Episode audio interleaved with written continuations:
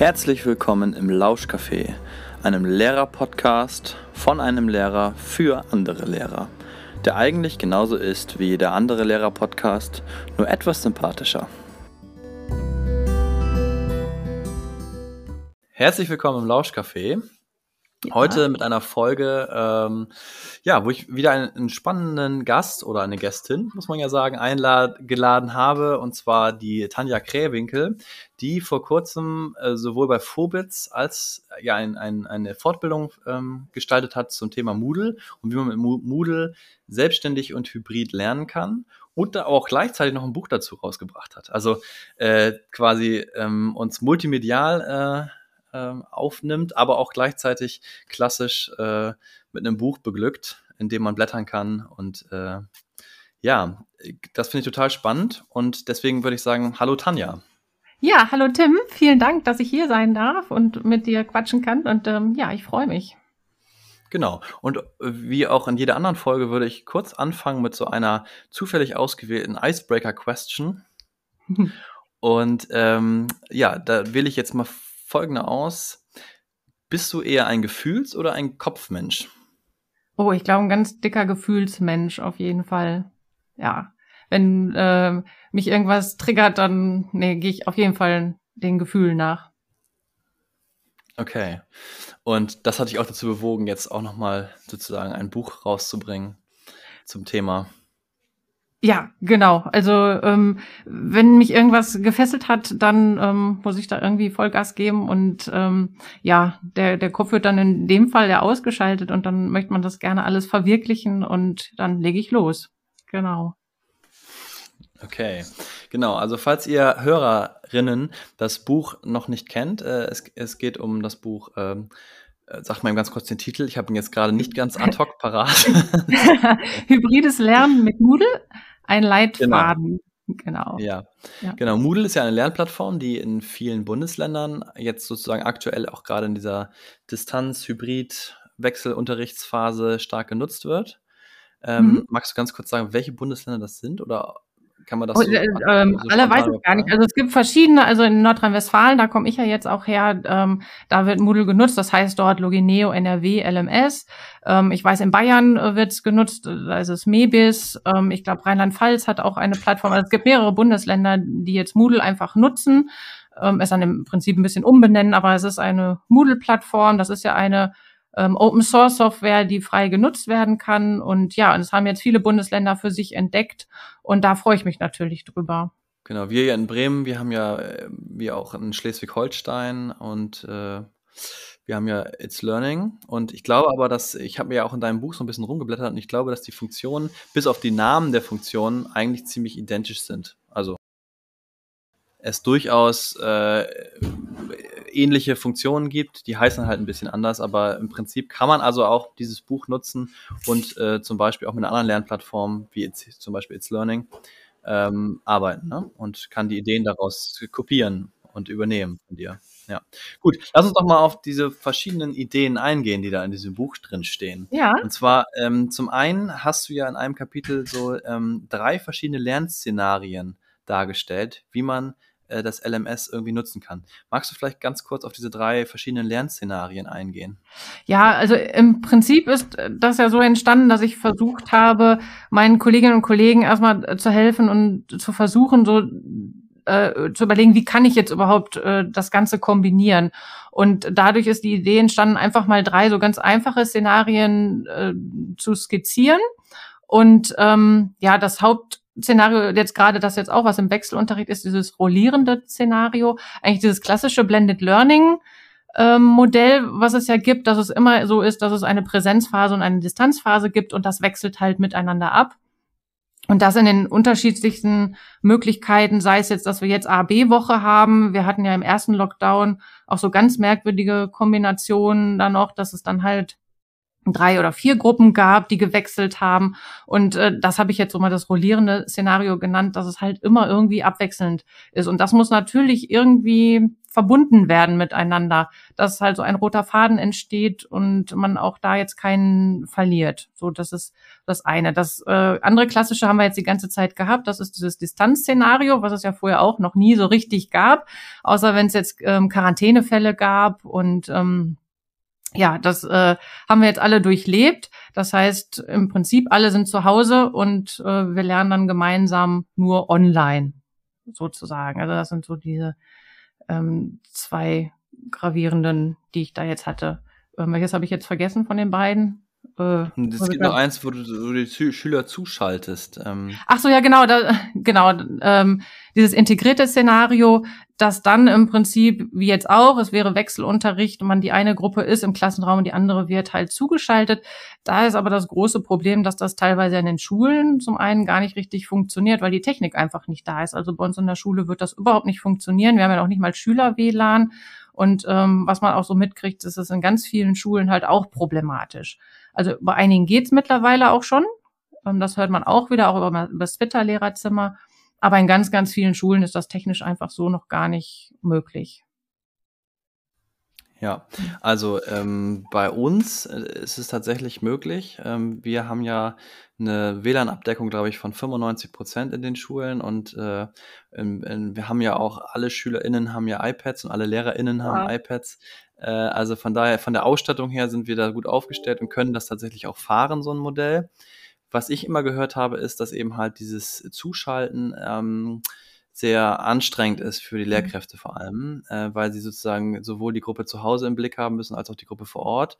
Und die Gruppe vor Ort, gerade in jüngeren Jahrgängen zum Beispiel auch, mhm. ähm, ja, schwierig, sag mal, schwierig ist, weil die eben halt ja doch eben noch sehr jung sind und eben halt auch viel Bewegungsdrang haben und so weiter und man da eben halt auch ähm, dann sehr stark eingebunden ist, während das in den Oberstufenjahrgängen schon wiederum ganz gut funktioniert. Also ich mache das zum Beispiel, dass ich meine Schüler auch immer von zu Hause aus zuschalte und ich habe auch die Rückmeldung von meinen SchülerInnen bekommen, dass das eben sinnvoll ist, ähm, weil sie eben auch diese Struktur brauchen ne? und mhm. sie dieses eigenständige Arbeiten äh, und so ganz alleingelassen zu sein eben auch schwierig finden. Ja, das ist ganz schwierig. Deswegen würde mich vor allem natürlich auch interessieren, ähm, weil das beim rollierenden System, so wie du es jetzt genannt hast, ja für die Lehrkraft auch schwierig ist, mh, hm, weil sie ja sozusagen ihren Unterricht doppelt planen muss, ein Stück weit. Ne? Und das natürlich auch wieder zeitökonomisch schwierig wird. Also das ja. ist sozusagen erstmal so das, was ich gehört habe auch. Und dann passiert nämlich Folgendes, dadurch, dass es dann eben halt so ist, versucht man den Präsenzunterricht sozusagen zur, zur, ja, zur Kür zu machen und da eben halt äh, möglichst viel Zeit für die Planung reinzustecken und dann einfach nur Arbeitsblätter oder Hausaufgaben oder sowas in ähm, die Phase des, ja, des, der, für die anderen Gruppen mhm. sozusagen ähm, zu machen. Und das finde ich zum Beispiel ist irgendwie ungünstig, ne? Weil ja. man verliert ja so ein Stück weit die andere Gruppe aus dem Blick und die machen halt irgendwas. Wie, und das würde mich jetzt vor allen Dingen interessieren, wie, wie, weil ich habe ja rausgehört, dass du dieses rollierende System bevorzugst. Ja, weil ich auch einen anderen Ansatz habe. Also nicht, nicht so, wie du es jetzt sagst, sondern dass ich meinen Präsenzunterricht vorbereite und so den, die Reste, sag ich mal, in, ins Distanzlernen schiebe, sondern eigentlich bei mir umgekehrt, dass ich eigentlich ähm, ins, also de, meinen Unterricht im Distanz vorbereite, also in Moodle dann, also mein Unterricht ist da vorbereitet. Ich arbeite ja zum Beispiel auch mit diesen Kannlisten und äh, da sind immer, ja, da kann man auch mal sagen, für ein, zwei, drei Wochen sind halt die Inhalte da so aufbereitet und dann kann man den Präsenzunterricht nutzen, um da halt dann Fragen zu beantworten. Ein bisschen in Richtung Flipped Classroom dann auch. Ne? Also die kriegen im, in Distanz, kriegen die das sämtliche Material und ähm, können da arbeiten und der Präsenzunterricht wird genutzt halt, um Fragen zu beantworten, um dann dementsprechend vielleicht auch nochmal sich mit den Gruppen auszutauschen. Aber nicht, dass jetzt der Präsenzunterricht geplant wird und der Distanzunterricht. Also da ist mein Ansatz halt anders. Genau andersrum. Okay. Jetzt hast du schon ein paar Dinge benannt. Also das würde mich jetzt natürlich auch weiter interessieren und wahrscheinlich auch viele der HörerInnen. Ähm, wie, wie machst du jetzt sozusagen sowas? Ich habe hier so auch so, du hast jetzt gerade schon gesagt, Kann-Listen benutzt mhm. du. Magst du vielleicht, bevor wir auf die anderen Aspekte noch eingehen, die du ja auch in deinem Buch benennst, ähm, vielleicht kurz erklären, was so eine Kann-Liste ist? Ja. Und äh, wie man damit arbeiten kann? Also im Prinzip ist es einfach erstmal nur eine äh, äh, Datei, in der jetzt erstmal die ganzen Kompetenzen aufgelistet sind, die ich jetzt mit dieser Lerneinheit erreichen möchte. So, und dann sind da zusätzlich halt noch Hilfen, Übungen und auch Vertiefungsmöglichkeiten angegeben in den entsprechenden Spalten, so dass ich eigentlich sage, du kannst, nachdem du das gemacht hast, das und das um das zu lernen, brauchst du jetzt das und das. Schau entweder in dein Buch, schau dir mein Erklärvideo an oder halt irgendwas anderes. Ähm, und dann kannst du. Machst du eigene Erklärvideos? Entschuldigung. Ich mache ja teilweise, genau, also aber auch relativ niederschwellig. Also nicht, dass ich da jetzt versuche, wer weiß wie irgendwie was, sondern jetzt auch, ähm, das fanden meine Schülerinnen und Schüler ganz gut. Ich habe einfach dann dementsprechend auch mal Tafelbilder so ent entwickelt und dabei erklärt einfach. Ne? Also das, was man ja sonst dann auch hat. Da fehlt natürlich die Interaktion mit den Schülerinnen und Schülern, aber ähm, einfach da auch schnell mal was abgefilmt vom und dann erklärt. Und ähm, Zusätzlich gibt es in den Kannlisten dann halt auch noch äh, Vertiefungsmöglichkeiten, wer da entsprechend nochmal an der einen oder anderen Stelle mehr Infos benötigt. Ähm, und auch immer dann Hilfen, wo kann ich das jetzt überprüfen? Also ich mache irgendwelche Sachen, habe dann ähm, Material, womit ich das überprüfen kann, sei es beispielsweise eine Musterlösung, aber auch, ich schicke die natürlich auch kollaborativ, jetzt auch im Distanzlernen, auch in, in ähm, kollaborative Set, äh, Settings, sei es Padlet oder irgendwelche anderen Sachen zu erarbeiten und die Ergebnisse daraus beispielsweise sind dann auch natürlich zur Überprüfung da, wo ich dann schauen kann, habe ich das jetzt alles so gemacht. Und ähm, ja, und mit diesen Listen arbeite ich halt. Und da kommen meine Schülerinnen und Schüler sehr gut mit klar. Das heißt, die stelle ich denen auf Moodle auch ein. Die haben dann genau auf Moodle die ganzen Inhalte. Ist alles strukturiert und dementsprechend auch jetzt im Distanzunterricht, wenn wir uns treffen, erarbeiten wir quasi nicht in einer Videokonferenz die Inhalte, sondern wir besprechen einfach, gibt es da Probleme, sollen wir irgendwie nochmal irgendwie was besprechen? Und ja, das klappt halt relativ gut. Und da muss ich jetzt mhm. nicht halt jetzt den Präsenzunterricht nochmal irgendwie vorbereiten, sondern ich bereite es einmal vor und ja, passe mich an. Entweder treffe ich mich jetzt in Distanz mit denen oder halt im Präsenzunterricht. Also das ist halt sehr praktisch dann. okay, ähm, da würde ich jetzt nochmal einhaken wollen und würde gerne nochmal nachfragen. Ähm, die Schüler, die du hast, oder SchülerInnen, die du hast, mhm. ähm, welche Jahrgangsstufe ist das? Äh, sind es ähm, von welcher Schulform sprechen wir eigentlich? Ja, ich bin ja am Berufskolleg und habe jetzt also Industriekaufleute. Das sind natürlich eigentlich Schülerinnen und Schüler, die halt schon ein bisschen ähm, eigenständiger sind. Aber auch da hat man jetzt gerade gemerkt bei, beim Beginn des Distanzlernens, ähm, ja, wie schwierig das für die ist. Weil ich sag mal, alle, die jetzt so bei uns auch ankommen, die haben es ja auch einfach nicht gelernt, dieses selbstgesteuerte Lernen und Eigenständige, weil Schule ist ja eigentlich immer nur das, so, du bist jetzt der Lehrer und du gibst mir das jetzt vor, was ich jetzt lernen muss, das lerne ich halt, das lerne ich halt auswendig, wie auch immer, für die Klausuren. So, so ist ja unser Bildungssystem leider. Und ähm, dann jetzt einfach sich mal selbstständig auf den Weg zu machen und zu schauen, hm, ne, also da haben die auch echt ähm, Schwierigkeiten gehabt, wobei ich jetzt mit den Kannlisten auch jetzt schon lange gearbeitet habe, ähm, bevor jetzt Corona angefangen hat. Also das ist jetzt nicht was, was ich mir so einfach vorher aus ähm, schon seitdem jetzt ausgedacht habe. Und ähm, ja, und da fing da, da hat man dann gemerkt, dass das einfach, dass es denen schwer fällt. Aber je mehr wir das machen oder je länger wir das machen, ähm, umso besser kommen mhm. die damit klar. Ja.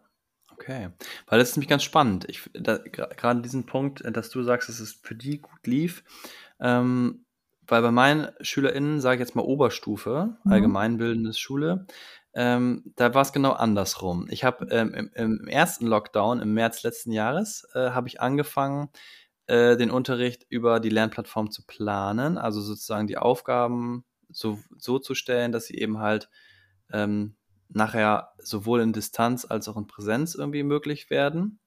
Also als, das war ja nicht im März, sondern im Mai dann, ne? Also mhm. Also als die Halbgruppen ja. wieder kamen.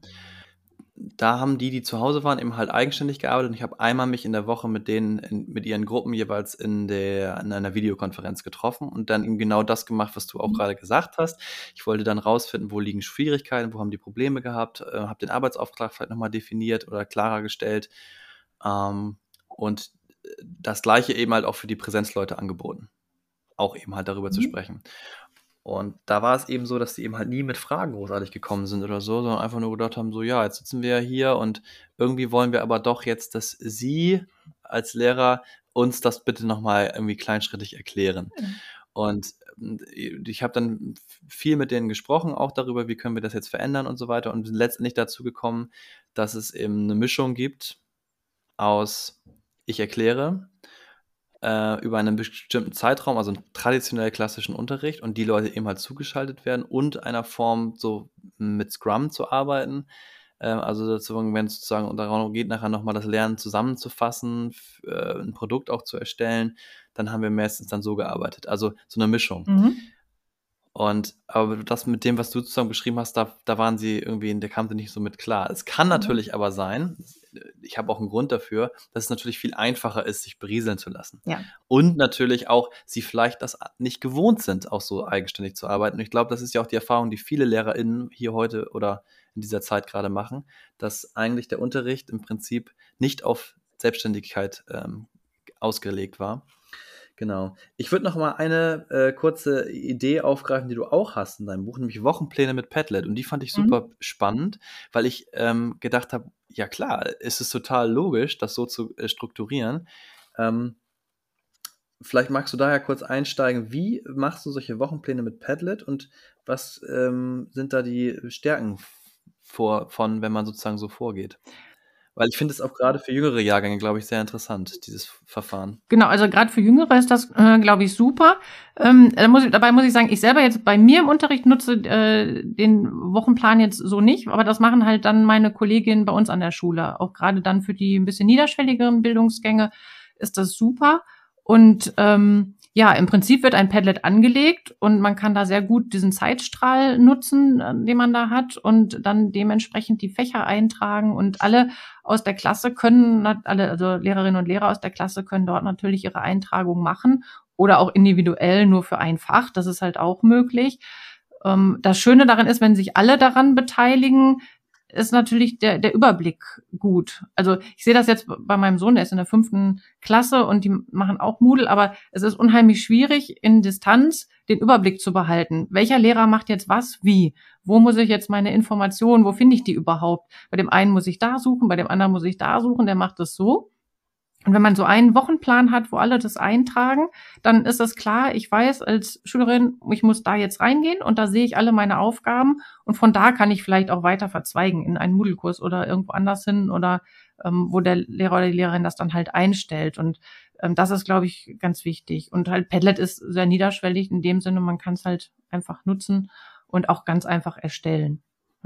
Hm, das hat ja auch vorhin diese Wochen, diese Zeitstrahlfunktion. Das fand ich eben halt auch so, so toll, dass man wirklich eintragen kann, Montag, Dienstag und so weiter und dann sozusagen den SchülerInnen einfach die Möglichkeit gibt, so, guck mal, das ist der, die Struktur, so kannst du vorgehen. Und es ist tatsächlich nach diesen Wochentagen geordnet. Natürlich könnte man das auch in einer Tabelle machen und so weiter, aber ich fand da eben halt ähm, Padlet eben ganz spannend, weil ähm, das äh, grafisch halt sehr schön dargestellt ist dann. Mhm, genau. Und weil äh, das zum Beispiel auch in unsere Lernplattform einbindbar ist. Also man kann das direkt einbinden und hat dann sozusagen ähm, ähm, ja, dieses Padlet da und die LehrerInnen können kollaborativ ihre Dinge da eintragen. Das finde ich auch besonders ähm, spannend. Genau. Ja, genau.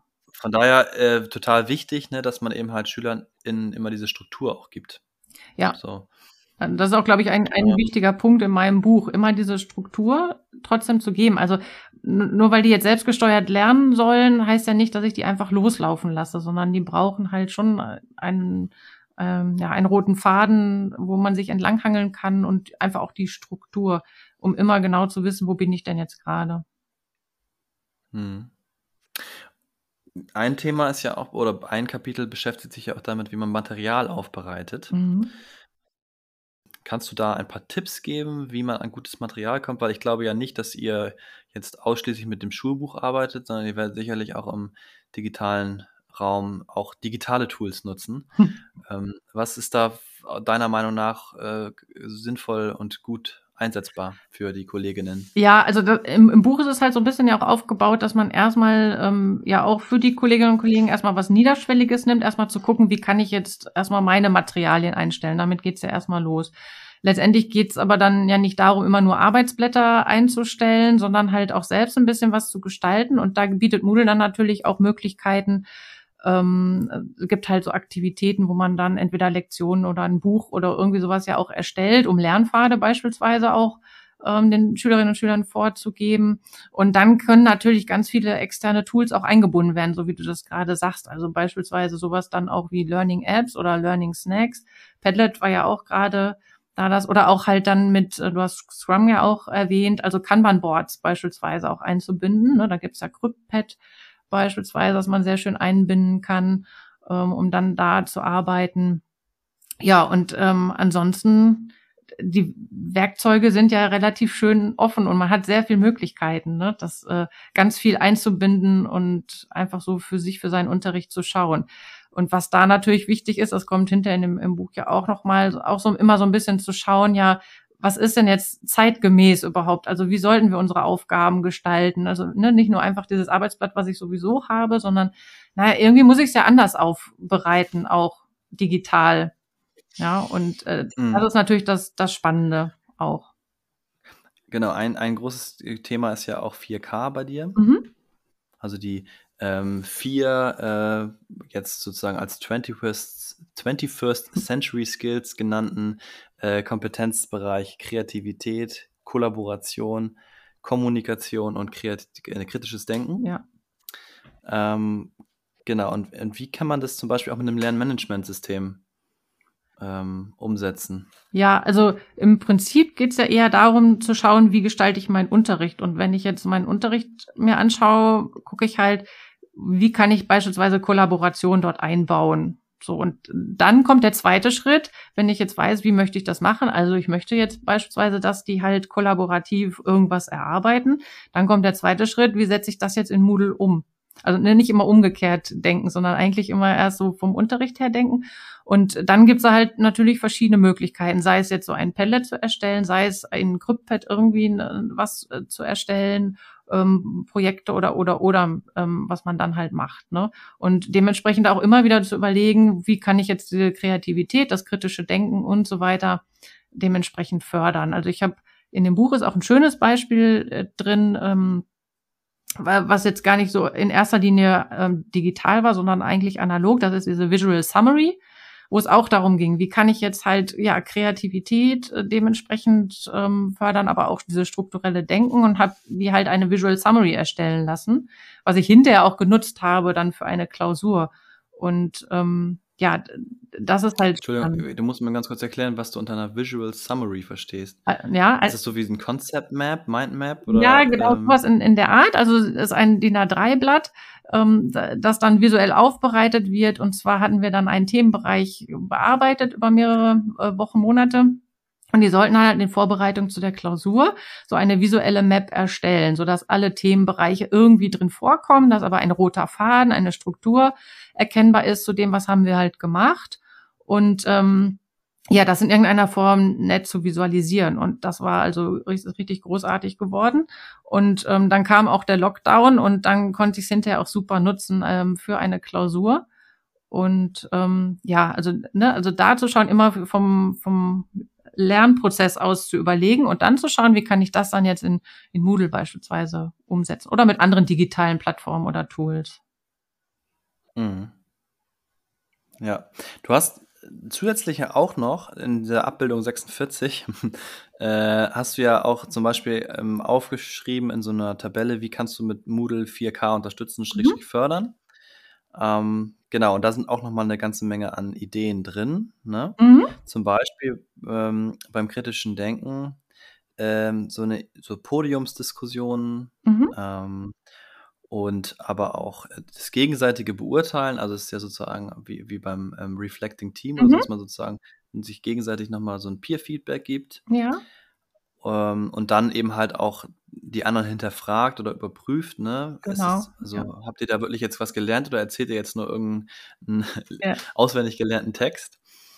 Und was ich eben halt auch sehr spannend fand, war, dass ähm, du das Lerntagebuch eben halt auch so ein bisschen mhm. in den mhm. Vordergrund rückst. Ja. Was auch hier bei dir unter kritischem Denken äh, verortet ist. Und ähm, du widmest dem Lernjournal aber auch nochmal einen extra Teil, ne? So, ja. Und, äh, ich bin auch großer Fan von Lerntagebüchern. ja. Und deswegen würde ich auch hier an der Stelle doch gerne nochmal drüber sprechen wollen. Mhm. Ähm, du hast sie genutzt oder äh, schlägst vor Lernjournale, so heißt es, glaube ich, bei Moodle. Ja, Journal. Ja, mhm. aber im Prinzip geht es ähm, darum, ähm, eben halt so ja, lernen zu reflektieren. Genau. Ähm, und damit auch sozusagen zu dokumentieren. Und das finde ich ganz spannend, weil ich glaube, dass äh, Lernjournale, Lerntagebücher, Lernportfolios, wie auch immer man sie nennen möchte, ähm, etwas sind, was wir in Zukunft viel stärker nutzen werden Ja. oder werden müssen, weil Lernprozesse offener gestaltet sind und dementsprechend eben halt auch mehr, äh, also nicht mehr ein Ergebnis äh, fokussiert wird, sondern es unterschiedliche Lernergebnisse, unterschiedliche Lernerfahrungen geben wird. Richtig. Und deswegen äh, würde ich auch an dieser Stelle gerne noch von dir hören, wie gehst du jetzt sozusagen mit diesen äh, ja, Lernjournalen um? Ja, also äh, ja, ich nutze sie als Lerntagebuch und für mich sind die unheimlich wichtig, gerade weil es da auch um den Lernprozess geht. Und ich glaube auch genauso wie du auch, dass das in Zukunft einfach wichtiger ist, den Prozess im Auge äh, zu haben, anstatt dieses konkrete Lernergebnis, du kannst jetzt äh, genau die und die Sachen sagen. Und darum geht's letztendlich gar nicht. Und wenn ich so ein Lerntagebuch habe, in Moodle ist das halt ganz nett, es können halt wirklich nur die Schülerinnen und Schüler selber in ihr eigenes Lerntagebuch schauen, ne? aber ich als Lehrer trotzdem noch. Und das ist halt schön, dass ich dann reinschauen kann und dementsprechend an den einen oder anderen Stellen vielleicht auch Hilfestellungen geben kann. Also ich habe immer wieder Erfahrung gemacht, dass das Lerntagebuch ist ja ist wie so ein Lerntagebuch, so ne, mein liebes Lerntagebuch ich erzähle dir jetzt das und das. Und dass man dann äh, trotzdem halt, wenn es da an Ecken und Kanten irgendwie Probleme auch gibt, auch eingreifen, kann, das heißt eingreifen, aber einfach auch helfen kann, Hilfestellungen geben kann. Und ähm, dementsprechend aber auch die positiven Sachen. Also da sind auch viele Sachen drin, das klappt jetzt ganz super und das habe ich jetzt erkannt, dass das jetzt so und so geht. Und äh, das ist ähm, ja unheimlich wichtig. Also ich arbeite sehr gerne mit Lerntagebüchern und finde es sehr, sehr wichtig. Kannst du dir vorstellen, dass man auch, ähm, also Lerntagebuch heißt jetzt ja erstmal, oder wenn ich ein Tagebuch führe, dann mache ich das ja erstmal für mich alleine. Mhm. Äh, kannst du dir auch vorstellen, dass man das äh, kollaborativ in einem Team macht? Also sozusagen, wenn man jetzt, ich sage jetzt mal, projektartig arbeitet, äh, dass man dann eben halt auch so ein Team-Tagebuch führt? Und wenn ja, Mhm. hast du da vielleicht Ideen, wie man das umgesch- umsetzen könnte? Ähm, ja, die Idee finde ich super. Ähm, die das Problem, glaube ich, mit dem Journal müsste man schauen, ähm, ob man das dann für Gruppen freigibt. Das äh, müsste, denke ich mal, glaube ich, auch gehen. Aber das ist natürlich super, gerade wenn du dann sowas wie Scrum ja auch sagst oder so, ne, wenn es darum geht, in Projekten zu arbeiten, ähm, muss natürlich auch der ganze Prozess reflektiert werden. Und ähm, wenn dann so eine Gruppe ein Lerntagebuch schreibt, umso besser. Ne? Das ist ja so ein bisschen wie immer diese kleinen Stundenprotokolle zu schreiben, was hat jetzt geklappt bei der Teamsitzung heute oder halt nicht. Ne? So ähnlich ist es ja dann auch, wenn man dann so ein Lerntagebuch führt. Ähm, aber ich glaube, gerade ist es unheimlich wichtig, dass die, die Schülerinnen und Schüler lernen, diese Metaebene und einfach das zu reflektieren. Was habe ich denn da gemacht oder was haben wir als Team gemacht, um daraus besser zu werden hinterher? Um immer wieder was zu optimieren, optimieren zu können. Ja. Ja. ja. Genau, also ähm, Journale sind zum Beispiel, heißen sie jetzt bei Moodle, ne? Lernjournale, Ja, die kann genau. man da einstellen. Genau. Ja, bei anderen Plattformen werden sie wahrscheinlich irgendwie anders heißen dann, ne? Also ich Wahrscheinlich. glaube, bei It's Learning heißen sie dann auch ähm, tatsächlich Portfolio. Mhm. Ähm, und da kann man dann Mappen drin anlegen und so und kann dann sozusagen seine Sachen drin speichern. Aber ich finde zum Beispiel, das ist etwas, ja, etwas sperrig. Also das ist viel Geklicke und so weiter. Mhm. Und nicht so, dass man einfach irgendwie jetzt das Gefühl hat, so jetzt drücke ich irgendwo auf Plus und kann loslegen. Ja. Also ich weiß nicht, ob du zum Beispiel die Plattform Seesaw kennst Ähm, oder nein. davon mal gehört hast. Gehört, Nein. ja. Äh, Seesaw ist genau so ein Learning Journal, äh, ähm, wie ich es mir eigentlich vorstelle. Leider eine amerikanische Firma. Mhm. Ähm, das ist immer so ein bisschen ein Problem mit dem Datenschutz dann. Mhm. Aber da ist es halt genau so. Es gibt, du hast deinen Bereich, du drückst einmal auf ein grünes Plus, dann kannst du auswählen, was du machen willst, ob du einen Film aufnehmen willst, ob du ein Bild aufmachst und, und, und, und oder einfach nur ein, ein weißes Canvas, wo du dann Mhm. drauf rummalen kannst. Äh, und schon geht's los. Und das wird dann einfach gespeichert und ist in deinem ähm, Portfolio drin. Und das ist, finde ich, immer bei diesen Lernplattformen, die wir so nutzen, echt so tricky. Da musst du dann irgendwie hier Mhm. klicken, da klicken. Da musst du doch nochmal eine Datei irgendwie reinkopieren und so weiter. Also musst in einem anderen Programm erst eine Datei erstellen, Mhm. mit der du dann arbeitest und dann kannst du es da einfügen. Also äh, ist eher so eine Sammelmappe, könnte man sich auch Ja. sagen. Ne? Während eben halt so, ein, so eine tatsächliche Plattform, die sich damit beschäftigt, auch Lernjournal zu sein, ähm, das eher so anbietet, auch gleich mit Kreativ-Tools mit drin. So. Mhm. Also das, das Das- hört sich super, super an, weil eigentlich wäre es ja schön, wenn man mal überlegt, wenn ähm, Schülerinnen und Schüler von der Grundschule bis letztendlich sie irgendwann mal das Schulsystem verlassen, ähm, so ein Portfolio sich zusammenstellen könnten. So, ne? Das, und das auch mitnehmen zu können. Also dann zur weiterführenden Schule und dann vielleicht sogar noch zur Uni hinterher. So, ne? Also das wäre ja eigentlich ähm, was Schönes. Es müssen wir noch weiterdenken. Es, äh, Uni-Ausbildung Lehrerinnen ja. äh, fangen an. Wir haben in, äh, in Bremen, glaube ich, das PIA, also das ist so ein äh, Modell, wo eben halt auch mit so einem Lerntagebuch gearbeitet wird und einem Portfolio. Ähm, aber das muss sozusagen dann auch in die zweite Ausbildungsphase auch mit, mit reingenommen werden. Das ist auch offiziell steht es ja auch drin, also äh, man jeder jede Referendarin soll so ein mhm. ähm, ähm, Portfolio anlegen. Das Problem ist nur, es taucht nicht auf in den Prüfungsleistungen. Es ist also mhm. sozusagen nur für einen selbst. Ja. Es schaut sich keiner an. Und ich glaube, da müssen wir auch ran, dass eben auch in der Lehrerinnenausbildung mit den Portfolios noch einiges passiert. Ja. Ähm, weil das ja auch nachher zeigt, okay, ich kann damit mich auch bewerben mit diesem Portfolio. Ne? Ich kann dann irgendwo hingehen und sagen, guck mal, ich habe das und das gemacht im Referendariat, im Studium. Ähm, das sind meine Stärken, die kann ich hier mit einbringen und so weiter. Ähm, also man kriegt ja ein viel differenzierteres Bild. Und wenn das äh, für die Schule, SchülerInnen wieder denkt, könnten SchülerInnen eben halt nachher mit dem Abi äh, Ding, können sie zum Beispiel dokumentieren, guck mal, ich habe in diesem Projekt gearbeitet, ich habe das ausgearbeitet und so weiter und hat einen viel besseren Einblick, als ähm, wenn man Notenzeugnis dann irgendwie hat. Und ja. ja. man kann sich mit etwas bewerben, auf das man stolz sein kann. So. Ja. Und deswegen finde ich auch ähm, die Idee dieses Portfolios auch nachher für Bewerbungszwecke zu nutzen, eben halt total charmant. Ja, das hört sich super an. Vielleicht sind wir ja in fünf, ja, 10, 15 Jahren da. Mal schauen, Mal schauen. Äh, wie wir das vorantreiben können. Ähm, jetzt sehe ich gerade hinter dir, also jetzt muss ich im Wort für die HörerInnen beschreiben, ja. äh, hinter dir ist ein Bild von, ich glaube, Van Gogh. Van Gogh, ne? ja, das Nachtcafé. Äh, dieses ja. Nachtcafé, ja. genau. Und das Interessante bei diesem Bild ist, dass das Bild aus dem Bild rauskommt. Ja, genau.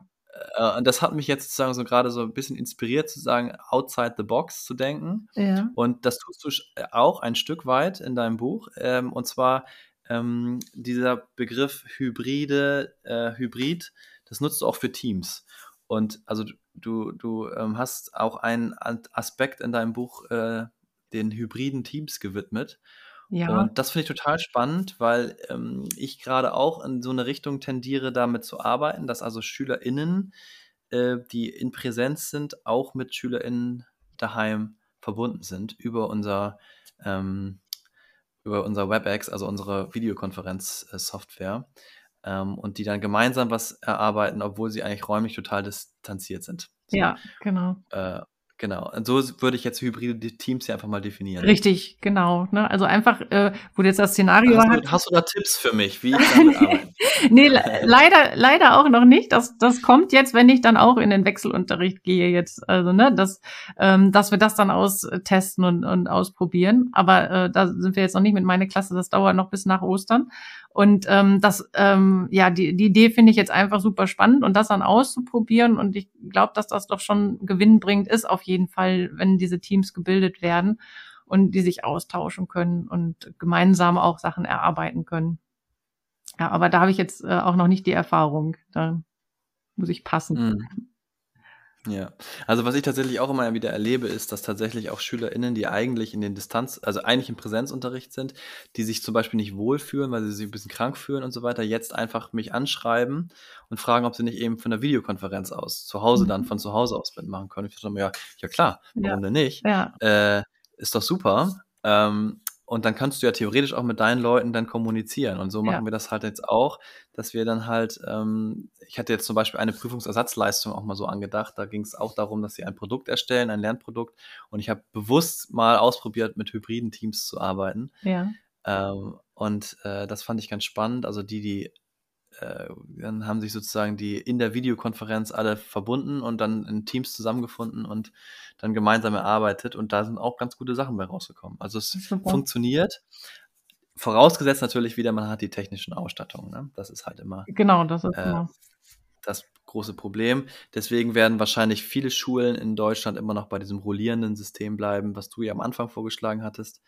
Ähm, und ja, aber wenn man da zum Beispiel überlegt, das so mit Padlet oder sowas zu machen, so diese Wochenpläne, das, ähm, oder Tagespläne sind es dann ja eigentlich schon ja, fast. Genau. Ähm, Finde ich das auch total gut. Ein letztes noch. Ein letztes haben wir noch, einen letzten Themenbereich. Und zwar äh, ist das wahrscheinlich auch etwas, was äh, immer wieder auftaucht. Und zwar selbstgesteuertes Arbeiten erfordert ja eine unglaubliche äh, Motivation. So, also du musst ja wirklich dich erstmal motivieren können, damit anzufangen. Du musst dich strukturieren können und so weiter und so fort. Und deswegen auch hier wieder ein Kapitel widmet sich der Motivation in, ähm, für das selbstgesteuerte Lernen oder Arbeiten. Und da können wir auch noch mal kurz drüber sprechen, weil das ist auch etwas, was ich immer wieder feststelle, ähm, dass es ja, dass es SchülerInnen gibt, die sich eben nicht selbstständig, äh, also nicht selbstständig gut lernen können, weil sie sich auch nicht motivieren können dazu. Mhm. Ähm, wie kann man da, wie kann man da sowas erreichen, dass sie eben halt das doch irgendwie hinbekommen? Also wir müssen ja die Selbstständigkeit stark in den Blick nehmen. Ja. Äh, und gibt es irgendwelche Trips, Tipps, Hacks oder irgendwas, was du hast? Also ja, was ich halt habe, ich versuche immer ganz eine, eine, sehr gute ähm, Schüler-Lehrer-Beziehung hinzubekommen. Und ich merke jetzt auch äh, gerade wieder, also auch zum Anfang, auch meine Indu Industrieschüler hatten auch am Anfang die Probleme, aber dann haben wir immer doch, also die haben dann immer wieder auch den Kontakt zu mir gesucht und wir haben immer wieder auch drüber gesprochen, auch über die Probleme, also dass sie Probleme hatten, ähm, sich selbst zu organisieren, wie sie das mit allen Fächern hinbekommen und wo sie was finden und so weiter. Und da haben wir immer wieder auch Gespräche geführt, auch dann hinter ähm, in der Klasse. Das war auch, auch sehr spannend, weil die Klasse sich dann gegenseitig motiviert hat, weil der eine dann gesagt hat, ja, ich krieg das aber irgendwie nicht gebacken. Ähm, wie soll ich das jetzt machen, wie meinen Tag da zu strukturieren oder das mit den Fächern? Und dann haben die anderen Ideen gehabt, guck mal, das kannst du doch so und so machen. Und ähm, ich habe da noch ein, zwei Ideen eingeschmissen. Und dann ging es jetzt eigentlich ganz gut. Also ich, ich glaube, es ist unheimlich wichtig, so eine gute Atmosphäre in der Klasse zu haben zwischen Lehrer und Schüler.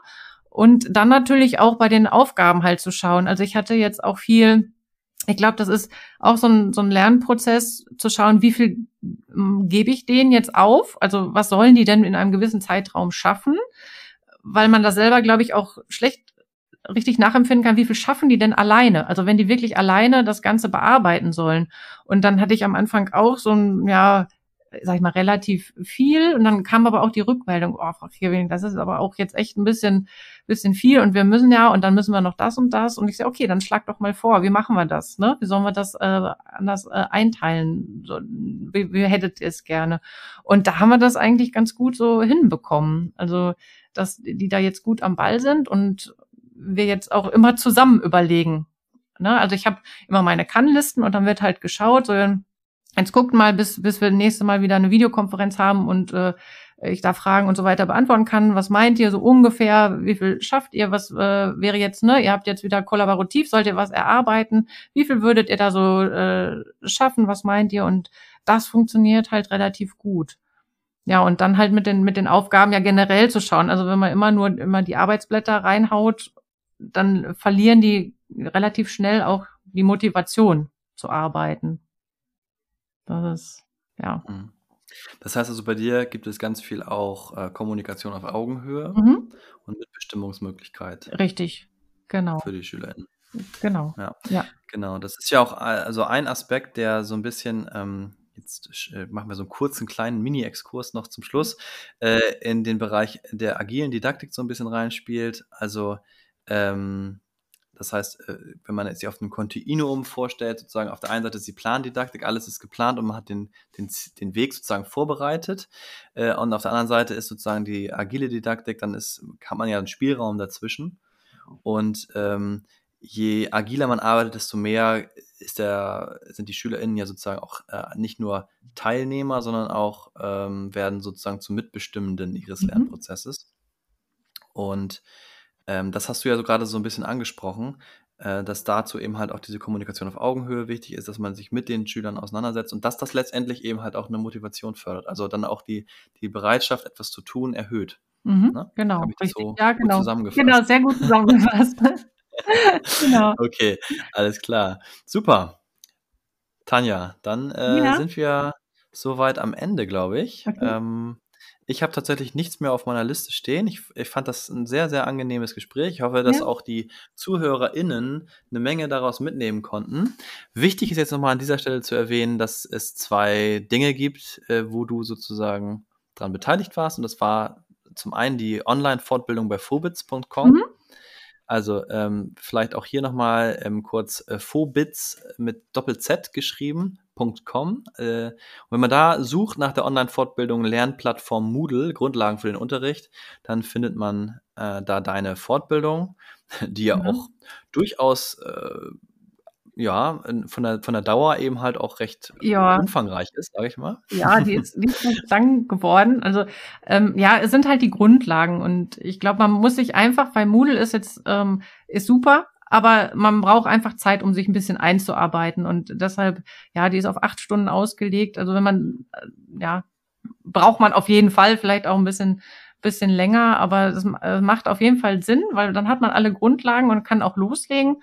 Und jetzt gibt es ja in ein paar Tagen auch die nächste Fortbildung zu Lernfaden bei Phobits. Mhm. Die startet dann und das ist auch eine sehr spannende äh, Fortbildung. Die ist ein bisschen kürzer, zwei bis drei Stunden und da zeige ich dann, ähm, wie man einfach Lernpfade anlegen kann und seine Lerner so durch ah, ja. verschiedene Wasser Es wird also kann. eine Fortsetzung geben. Es gibt eine Fortsetzung, genau. Man wird noch mehr von dir hören. ja, genau. genau. Und wenn man auch was von dir lesen möchte, dann gibt es natürlich auch das Buch. Ja. Ähm, das gibt's, äh, das Buch heißt äh, Hybrides Lernen mit Moodle. Mhm. Und ist ähm, im äh, visual-books.com, da kann man sich das runterladen, also visual-books.com-moodle. Ähm, da findet man dann zum einen das kostenlose E-Book, ja. wenn man das gerne als E-Book lesen möchte, oder aber natürlich auch ähm, ein äh, Hardcover, nee, Softcover-Buch, aber in einem tollen Format, nämlich DIN A4. Ja. Ähm, äh, das kann man sich dort auch bestellen. Ähm, findet man aber auch, glaube ich, im ganz normalen Online-Handel oder im Buchhandel, ne? Richtig, genau, ist da auch bestellbar, genau. Vielleicht zu dem Buch nochmal, das ist auch eine schöne Kombi ähm, Texte und Videos, also sind ganz viele QR-Codes dabei, wo man dann halt auch, ähm, ja, wo ich, wo ich einfach zeige, wie man bestimmte Sachen erstellt in Moodle beispielsweise. Deshalb ist das auch für Anfänger, die das noch nicht so kennen, auch ganz gut geeignet. Super, also ein Hybridbuch. Ja, sozusagen. genau. Okay, super. Danke, Tanja, ja. für das äh, tolle Gespräch und äh, für die anregenden Tipps. Ich danke auch, es hat sehr viel Spaß gemacht. Und äh, ja, vielen Dank. Gut, ja, ciao, ciao. Ciao.